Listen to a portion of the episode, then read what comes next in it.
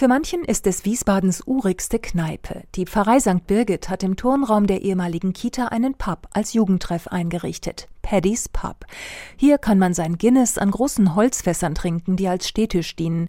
Normalerweise ist an Paddy's Thursday die Hütte voll. Pfarrer Frank Schindling. Es gibt ja nichts Schöneres, als wenn in einer lockeren Freizeitatmosphäre überhaupt nicht aufgezwungen, dann auf einmal ein tiefgreifendes Gespräch geführt wird. Doch der beliebte Treff ist seit Monaten verwaist. Dabei ist Beziehung nicht nur in der Jugendarbeit wichtig. Pfarrer Frank Schindling zieht eine gemischte Bilanz nach einem Jahr Corona. In der Pfarrei läuft alles anders, aber es läuft. Es gibt Gottesdienste, wir haben ganz viel Online-Angebot und so weiter.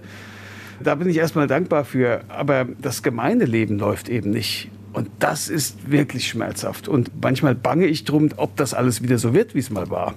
Manche fürchten schon, dass die Pandemie die Austrittswelle in der evangelischen und der katholischen Kirche noch verstärken könnte, etwa weil Selbstständige in Finanznot geraten. Andererseits muss man erstmal einen Termin beim Standesamt ergattern, um seinen Austritt zu erklären, was gerade auch nicht einfach ist. Genaueres werden die Austrittszahlen für 2020 zeigen, die im Juni veröffentlicht werden. In der Sakristei von St. Birgit tüfteln zwei Männer gerade daran, wie man Bild und Ton aus der Kirche ins Freie übertragen kann. Was solche technischen Lösungen angeht, hat die Gemeinde St. Birgit eine steile Lernkurve hingelegt. Man trifft sich in Videokonferenzen und Online-Andachten. Trotzdem fehlt was, seufzt Thomas Hucke. Ja, vor allem eben das Zusammentreffen mit anderen. Das ist natürlich jetzt nur alles mit Abstand oder online möglich. Das macht natürlich nicht ganz so viel Spaß. Und in der Kirche natürlich das Singen. Das fehlt natürlich ungemein. Der 46-Jährige engagiert sich im Pfarrgemeinderat und sorgt dafür, dass man die Sonntagspredigt als Video im Netz sehen kann.